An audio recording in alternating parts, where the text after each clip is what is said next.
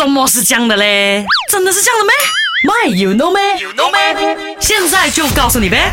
那全球知名连锁家具店呢，单单是在 Malaysia 就有好几家，应该至少有三四家了吧？有没有？如果没有记错的话啦哈，就是 I 开头那一个嘞，没错了。那很多人呢去他的家具店呢，其实除了买家具之外呢，就是要去吃他的牛肉丸，有没有？因为他牛肉丸超好吃的。阿俊自己本身呢也吃过了几次，不懂你有没有吃过啦？OK，那跟你说，土豆泥啊，配上这个酱汁，还有这个 jam 的这个牛肉丸，然后呢插上一个小小的瑞典国旗，就组成了我们。熟悉的瑞典肉丸，OK，但是你知道吗？原来这个牛肉丸并不是来自瑞典，而是土耳其的嘞。那一七零九年的时候呢，瑞典的小拿破仑呢，查理十二世呢，就输了那一场和俄罗斯的战争之后呢，就被流放到如今呃土耳其附近了哈。然后呢，他在一七一四年回到瑞典之后呢，顺便也将啊土耳其肉丸子的这个制作方式呢，就带回去瑞典了。所以呢，如果追根究底的话呢，有很多人说这个。不是瑞典肉丸，而是土耳其肉丸。But then 对阿军来说，